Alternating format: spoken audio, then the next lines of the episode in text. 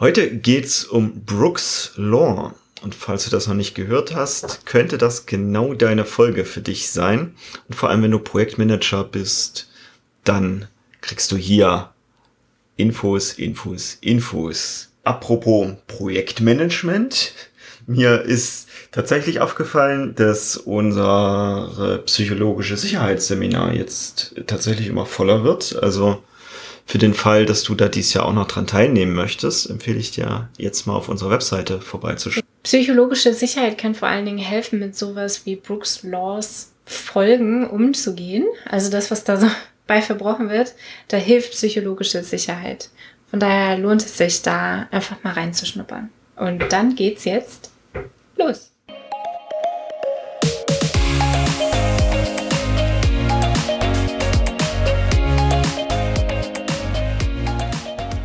Hallo und herzlich willkommen zum Snipcast.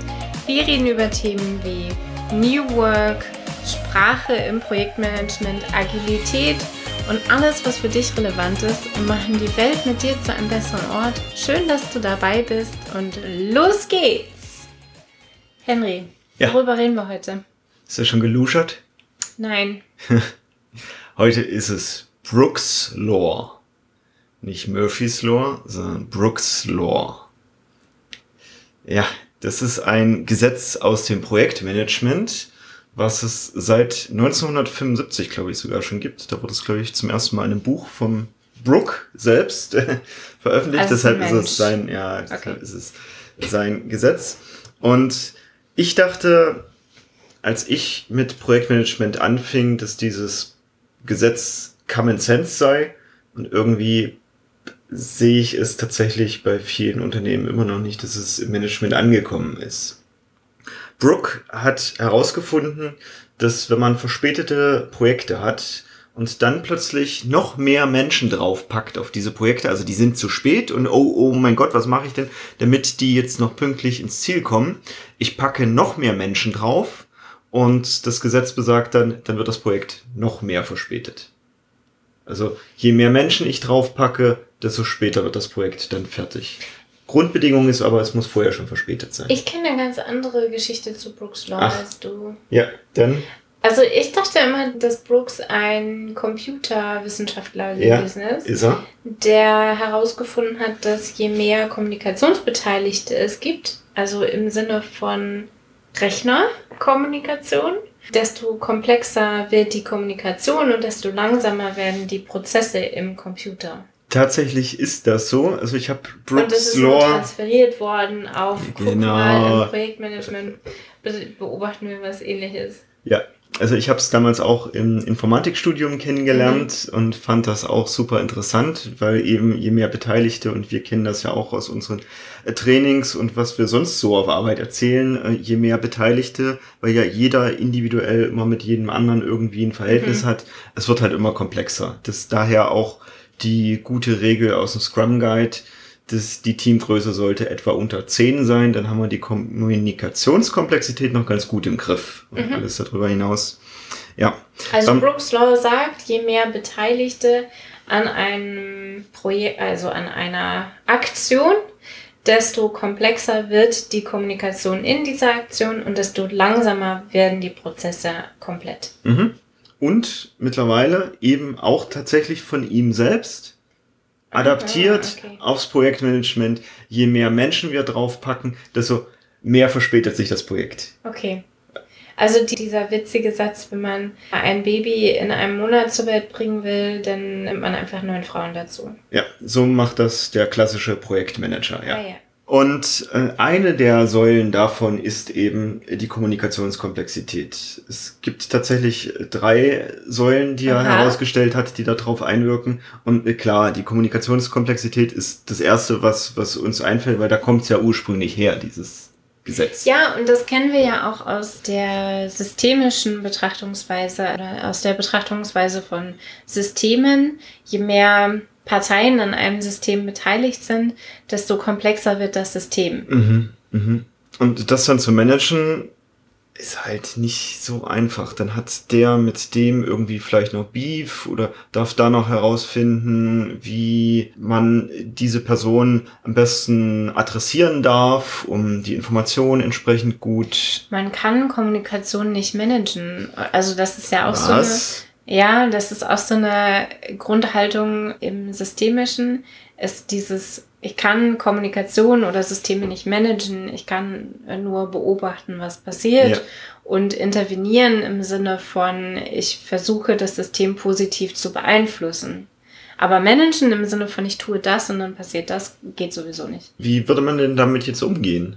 Ich hab's ja häufig. Ich bin ja dann auch nur eingesetzt, um das Projekt irgendwie nach vorne zu bekommen. Und das Management hat eben schon längst beschlossen, okay, hier kommen neue Menschen. Die, die neuen Menschen können ja jetzt nichts dafür. Was weiß ich, riesen Einstellungswelle. Plötzlich sind da 20 neue Menschen in meinem Projekt. Ja, aber wir kennen das ja aus dem privaten Bereich. Also, wer von euch draußen schon mal eine Hochzeit geplant hat? Oder die Küche für ein Haus der weiß, es gibt diesen Moment, wo plötzlich Menschen glauben, sich einbringen zu müssen.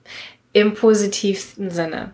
Auf der Hochzeit möchte die Schwiegermutter plötzlich ein Spielchen Spiele. spielen oder Dekoration beitragen oder, oder, oder. Und je mehr Menschen beteiligt sind an dieser Hochzeitsplanung oder an dieser Küchenplanung fürs Neubauhaus, desto komplexer werden die Ideen Vorschläge und Ratschläge, die man bekommt und am Ende weiß, also ich, mir ging es so, ich wusste am Ende überhaupt gar nicht mehr, was ich eigentlich will. Und die ganz natürliche, diese intuitive Reaktion darauf ist, ich schließe halt alle anderen einfach aus. Mhm. Der Einzige, der beteiligt ist an dieser Hochzeitsplanung, ist der dazu passende Ehemann.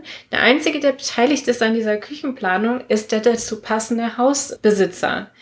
Alle anderen haben in dieser Küchenplanung oder in dieser Hochzeitplanung genau nichts zu suchen und entsprechend schließe ich die auch aus aus dieser Phase. Das ist nicht böse gemeint, aber es bringt einfach so viel schneller Entscheidungen.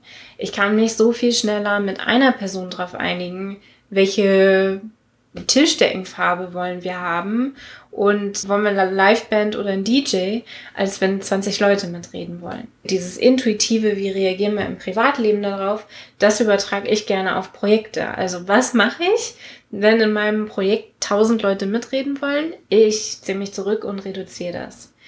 Und dieses Prinzip ist ja auch dieses, wenn man sich große Konzerne anguckt, dann gründen die häufig so eine Startups in mhm. Unternehmen, so eine Speedboats nennen sie sie gerne, die zwar im Konzern unterstützt werden und aufgehangen sind, aber autark reagieren sollen.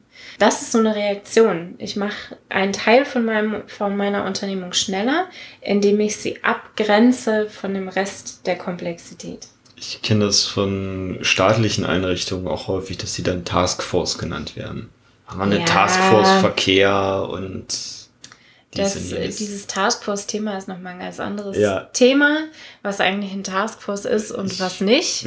ich weiß, dass das ein bisschen falsch verstanden ist. Meistens ist es eine Arbeitsgruppe mit viel Aufmerksamkeit, aber diese Pack das Projekt an einen anderen Ort. Die bekommen Entscheidungsdelegationen zugeschrieben. Die müssen sich an bestimmte Prozesse im Konzern nicht halten. Das sind alles so eine Reaktionen, die ich in solchen Projekten beobachte, die dann tatsächlich dazu führen, dass das Projekt schneller wird. Mhm. Also, wenn ich jetzt Menschen reinbekomme in mein Projekt, gegen die ich mich nicht so ganz wehren kann, und die Menschen selbst können ja nichts dafür, dann gucke ich auch eher zu gucken, ob ich die in kleinere Teams irgendwie zerlegen kann. Da hast jetzt aber eine Annahme vorweggeschickt, die haben wir so noch nicht explizit gesagt. Doch, dachte ich, das vorhin so gesagt zu haben. Achtet darauf, dass eure Teams nicht vollgestopft werden, einfach nur weil das Projekt hinten dran spät ist. Achtet darauf, also ideale Teamgröße ist ja so dieses zwischen 5 und 7, also 7 plus minus 2. Und das ist ja Komplexität. Das kann man dann ja auch ausrechnen, wie hoch die Kommunikationskomplexität da wird. Und dafür helfen uns eben genau diese Formeln aus diese Brooks Formeln Law. aus Brooks Law. Und ab sieben gibt es so einen Tipping Point, wo es einfach ja. absurd in die Decke geht. Das ist so eine exponentielle Entwicklung. Und ab sieben ist so das, was eigentlich nicht mehr managebar ist. Mhm. Also achtet darauf, dass ihr eure Teams klein haltet, auch wenn das Management drumherum dieses Projekt gerne schneller haben möchte und mehr Leute reinschiebt, rechnet denen das mit Brooks Law wirklich einfach vor. Und wie die Formel dazu aussieht, können wir hier in den Beschreibungstest vom Podcast packen. Also, wenn die dann trotzdem in deinem Projekt ankommen, dann schaust du dir was an? Ich wollte gerade sagen, die Komplexität nimmt sogar noch zu, wenn die Menschen nicht an einem Ort sind. Also mhm. wenn die dann auch noch remote tätig sind, dann ist es, wird es sogar noch schlimmer. Weil die, Kom die Kommunikationswege noch zusätzlich länger sind. Aber ja. das ist ja kein nicht Kern von Brooks Law, das ist nur ein zusätzlicher Effekt. Ja, ja, aber die, es ja. geht ja um Kommunikationskomplexität und die wird dann noch komplexer dadurch. Mhm. Ich zerlege die dann eher in kleinere Subteams. Da kommt es dann ein bisschen drauf an, kommen die Menschen alle auf einmal oder kommen die Stück für Stück? Ganz ehrlich, meist kommen die Stück für Stück. Ich weiß, ich krieg dies Jahr, kriege ich 20 neue Menschen. Der erste ist nächsten Monat da, dann kommen zwei in dem darauffolgenden und so weiter. Das ist dann verteilt, meist. Ist ja klar, Einstellungsprozesse und so weiter. Wenn die so gestückelt kommen, dann gucke ich, okay, das Team, was ich habe, lasse ich ein bisschen höher laufen und dann Zellteilung. Mhm. Das machen die meisten Teams ganz von alleine. Mhm. Wenn man die darüber reflektieren lässt, kommen die ganz von alleine mit diesem, okay, eigentlich sind wir viel schneller, wenn wir Fokusteams bilden. Wenn die gebündelt kommen, was weiß ich, fünf gleichzeitig, dann eher gucken, mache ich mit den fünf neuen einfach ein neues Team auf. Wirklich frisch, frisch, on scratch, auf der grünen Wiese. Ich kümmere mich dann darum, dass die Kommunikation zwischen den beiden Teams gut läuft. Mhm. Darum kümmere ich mich dann. Aber das, das neue Team, das ist erstmal ein bisschen außen vor und soll auch das andere Team nicht bei der Arbeit behindern. Mhm. Und dann eben Stück für Stück gucken, was kann man denn in diesem Projekt noch besser machen durch dieses neue Team. Mhm. Ist echt, Fehler wächst an ohne Ende. Das bisherige Team kümmert sich um neue Funktionen und das neue Team kümmert sich darum, diese ganzen Fehler endlich wegzuräumen. Oh, so willst du das machen? Ja, tatsächlich. Ich hätte jetzt gesagt, jedes Team sollte so autark wie möglich sein. Und Fehlerbehebung hat häufig Einfluss auf das, was dann an Feature oder Code committed wird. Das ist genau, was ich nicht machen würde.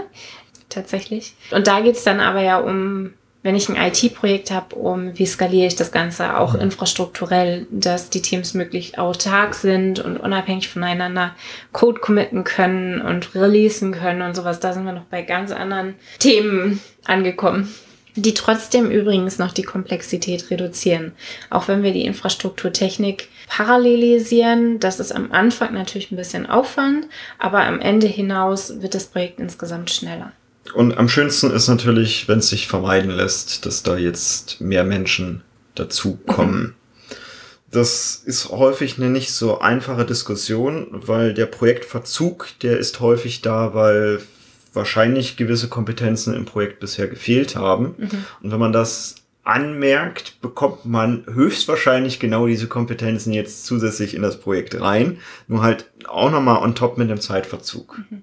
Was jetzt in Brooks Law zusätzlich drin steht, ist halt, was wir eben auch häufig sagen, wenn jetzt neue Menschen ins Team reinkommen, machen die das Team erstmal langsamer. Mhm. Und das ist eigentlich ganz logisch. Es ist ganz gesunder Menschenverstand es geht ein bisschen abstrakter mit, dass wir sagen, okay, die Teamphasen werden wieder auf Null zurückgedreht, wir fangen wieder mit einer Forming-Phase an, mhm. das Team darf sich wieder neu zusammenfinden. Psychologische Sicherheit muss neu aufgebaut werden. Die ganzen Themen, für die es jetzt Trainings gibt. Genau. genau, für die es Trainings gibt, weil das tatsächlich ein bisschen abstrakter ist und da darf ich mich ein bisschen mehr damit beschäftigen, wie funktionieren mhm. denn wirklich Menschen im System. Und dann gibt es so ein paar völlig offensichtliche Sachen, wie zum Beispiel, dass jemand, der neu in das Team reinkommt, der muss ja erstmal angelernt werden. Mhm von wem wird er angelernt?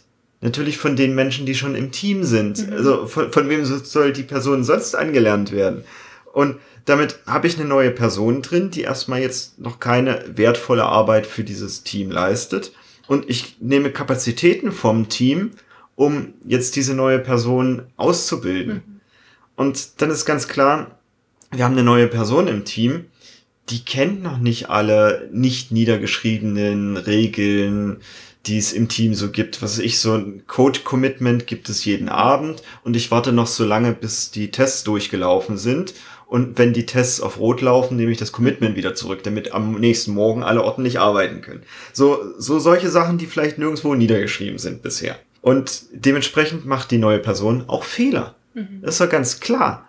Dann brauche ich eine Weile, bis die, die neuen Personen im Team genau die gleiche Performance bringen wie die Personen, die bisher im Team waren.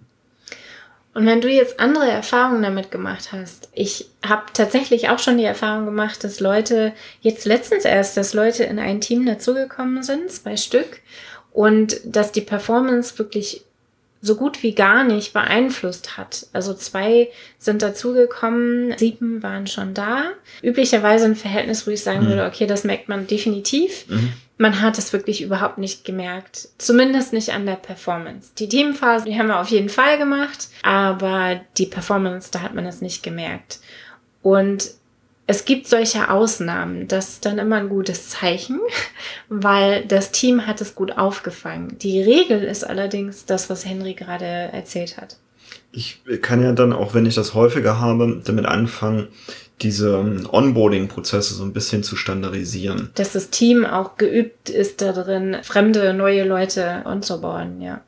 Also was ich häufig sehe, ist dann einen Paten zuzuweisen, der mhm. erstmal die, der primäre Ansprechpartner ist, weil neue Personen im Team, die wissen häufig gar nicht, wen dürfen sie denn ansprechen mhm. und trauen sich dann auch manchmal gar nicht, die, die anderen von der Arbeit irgendwie abzuhalten. Und es hilft dann schon sowas wie einen Paten zu haben, wo ich dann weiß, okay, immer wenn ich eine Frage habe, die Person frage ich als mhm. allererstes. Das heißt nicht, dass der Pate alles weiß. Mhm. Der Pate weiß dann, wo man. Orientierung geben ja. Genau. Und dass es dann eben so Checklisten gibt mit folgende Sachen, sollten wir vielleicht vorher klären. Hardwarebeschaffung für neue Personen. Ich kenne das in so vielen Konzernen, wo Hardware so optimiert wird, dass die erst beschafft wird, wenn Personen da sind. Vielleicht kann ich das besser optimieren, indem ich Hardware schon beschaffe, bevor die neue Person mhm. da ist, damit am ersten Tag direkt gleich alles schon vorhanden ist. Und dafür kann ich Checklisten bauen, so die Onboarding-Prozesse und das gibt da noch viel, viel, viel, viel mehr. Da werde ich mit der Zeit dann auch geübter, je häufiger ich das mache. Wir sind ein bisschen abgekommen von Brooks Law. Ich gebe ja jetzt schon ein paar Tipps an die Hand, wie man damit ein bisschen besser umgeht. Onboarding-Listen helfen bei Brooks Law. Onboarding-Prozesse, die hm. zu optimieren, ja. Ich höre so leicht, das, das Wird mir jetzt nicht Niveau wirklich ist. helfen, nein. Wird dir jetzt nicht helfen. Okay.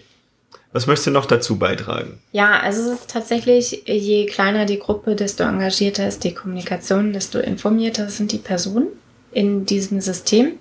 Deswegen kleinere Teams. Ein Daily kann Wunder wirken, um Brooks Law, um diese Kommunikationskomplexität greifbar und sichtbar zu machen und die Kommunikation aber trotzdem im Fluss zu laufen. Also ich kenne äh, im Fluss zu lassen. Ich kenne Teams, die machen nur Weeklies. Da sind Leute in der Regel abgehangen. Das ist einfach so, weil andere Kommunikation zwischen Menschen schon gelaufen ist.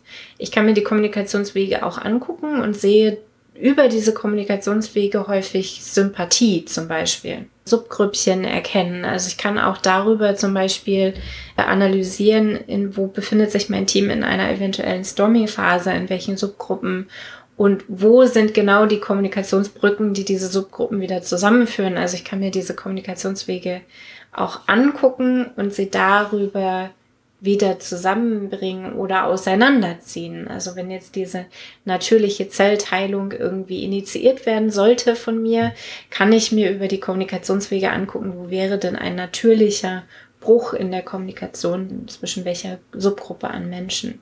Häufig ist es ja auch zusätzlich die Frage, wenn ich viele Menschen im Team habe, wer macht denn eigentlich was? Also wer ist für was zuständig? Also das kenne ich auch so von Projekten, die plötzlich anwachsen an, an Menschen, dass es dann wahnsinnig viele Fragen gibt. Ja, wer macht denn das? Wer ist denn dafür zuständig? Und, und, da sind wir hoffentlich in der Forming-Phase auch schon bei gewesen. Ne? Also wie Henry gerade schon sagte, immer wenn jemand Neues in diesen Kommunikationskreis dazukommt, dann ist das ein Forming, also Teamphasen auf Null und von vorne. Das übersehen viele Manager, dass wenn ich übers Jahr verteilt ständig wieder neue Menschen hinzufüge, mhm. dass ich immer wieder zurück zum Forming gehe. Mhm. Und Resultat davon ist häufig dann wirklich, dass mein Projekt noch mehr verspätet mhm. wird. Das ist häufig nicht so easy mit, oh, okay, wir haben jetzt nur noch drei Monate bis zum Release, jetzt packe ich mal richtig viele Menschen drauf, damit wir das noch in den drei Monaten schnell schaffen. Nee, dann machen wir die drei Monate nichts anderes als die neuen Menschen anlernen. Ich kann Kommunikationskomplexität auch außerhalb von Brooks Law reduzieren, indem ich solche Sachen mache wie Kommunikation vereinfachen. Je mehr Entscheidungen in einer Kommunikation sind, desto komplexer wird diese Kommunikation. Ich sehe das manchmal in so Moderationen, Workshop-Moderationen, wenn der Moderator oder Facilitator viel Prozessentscheidung und Strukturentscheidung in die Gruppe zurückgeht. Was wollt ihr jetzt machen als nächstes? Wie viele Dot-Voting-Punkte wollt ihr vergeben? Das sind Entscheidungen, das kann die Gruppe in der Regel gar nicht treffen. Und da erwische ich mich selber als Facilitator auch regelmäßig genug dabei, dass ich nicht genau weiß, sind es jetzt zwei, drei oder vier Dot-Voting-Punkte. Und ich frage dann, das ist etwas, das erhöht die Komplexität sofort denn dann gibt es plötzlich zehn verschiedene Meinungen. Das ist nicht, das ist nicht die Situation, in der man die Komplexität erhöhen sollte. Es gibt Situationen und Orte, in denen möchte ich diese Komplexität in seiner vollen Breite ausleben, wenn es um wichtige Entscheidungen geht. Ich reduziere aber alle Entscheidungen, die außerhalb mhm. dessen mhm. stehen. Wann machen wir Pause, wann fangen wir an zu arbeiten? Das sind alles Dinge, die kann ich mehr oder weniger vorgeben, zumindest als Prinzip kann ich die vorgeben. Und das reduziert die Kommunikationskomplexität außerhalb von Brooks Law und macht Projekte eben auch schneller. Keine Regeln, sondern Prinzipien. Es gibt einen wichtigen Unterschied zwischen Regeln und Prinzipien. Das deckt sich auch ganz gut damit, dass ja, auch wenn ich plötzlich viel, viel mehr Menschen in meinem Projekt habe, dass ich auch mehr administrativen Aufwand habe. Diesen administrativen Aufwand, den kann ich vielleicht trotzdem aus diesem Projekt heraushalten und von anderen Stellen eben lösen lassen. Der Job eines Scrum Masters ist Hindernisse zu lösen, die das Team nicht schnell selber lösen kann, einfach weil es die Komplexität im Team erhöht, wenn die da so eine Art Sudoku erfüllen müssen, um Infrastruktur bestellen zu können. Also in manchen Konzernen ist es ja wirklich absurd komplex, wie man sowas machen kann und unter welchen Bedingungen. Und es kann auch einem niemand sagen. Da geht man erstmal auf Recherche. Das ist ein bisschen wie Detektivarbeit, finde ich wenn ich das für, für nur sieben Menschen habe und da gibt's halt diesen einen Spezialisten, der diesen Prozess schon ein paar Mal durchgemacht hat, der macht das dann mal eben mit und das passiert halt nur einmal im Jahr. Wenn ich plötzlich aber irgendwie über 100 oder 200 Menschen spreche, dann macht diese Person nichts anderes ja. mehr als genau diesen Prozess die ganze Zeit bedienen für alle Menschen, die jetzt hier ständig neu reinkommen oder ähnliches. Und das, das dürfen wir halt auch nicht unterschätzen. Dann haben wir halt eine Person, die normalerweise am Projekt irgendwie mitgearbeitet hat, die jetzt plötzlich administrative Sachen die ganze Zeit macht. Prozentual ist der Aufwand wahrscheinlich trotzdem gesunken, weil halt eine Person das jetzt plötzlich für, für super viele macht. Nur diese Person macht jetzt vielleicht auch nicht mehr unbedingt den Job, der dieser Person am meisten Spaß gemacht hat. Das dürfen wir alles nicht unterschätzen. Daher, also gerade wenn Projekte schon im Zeitverzug sind, die am besten auch so lassen und gucken, kann ich mit den Menschen, die schon da sind, eher dieses, kann ich vielleicht irgendwelche Sachen rausstreichen aus dem Projekt, die wir jetzt erstmal nicht umsetzen. Also kleinere Inkremente bilden, wie wir das im Agilen halt auch tun. Mhm. Ich kann Kommunikationskomplexität auch reduzieren, indem ich die Leute zusammenziehe. Das hast du vorhin schon gesagt. Geht auch virtuell, also man kann auch virtuell Nähe erzeugen. Das braucht aber Teamentwicklungsprozesse und damit so ein bisschen ein Innehalten. Mhm. Das kostet am Anfang ein bisschen Geld und bringt eben nach hinten raus, reduziert es die Komplexität, weil eine Nähe zwischen den Menschen entstanden ist, die die Kommunikationskomplexität mhm. in der Regel reduziert wenn man es über die Storming-Phase hinweg schafft. Wollen wir zusammen zusammenfassen? Sehr gerne. Also, wir haben uns heute über Brooks Law unterhalten, was eigentlich aus der Kommunikationskomplexität kommt und sich auch auf Projekte anwenden lässt für den Fall, dass ein Projekt, was jetzt schon zu spät ist, eben vom Management zusätzliche Menschen reinbekommt und das vielleicht nicht die cleverste Idee ist, das Projekt schneller fertig zu bekommen durch mehr Menschen. Weil in Wirklichkeit wird das Projekt langsamer, wenn ich mehr Leute habe. Es wird langsamer, wahrscheinlich verschiebt sich dann der Start of Production oder der, der Release-Termin umso mehr, je mehr Menschen ich draufpacke, weil ich eben diese ganzen Menschen anlernen darf, die Kommunikationskomplexität steigt und, und, und. Also auch Administration.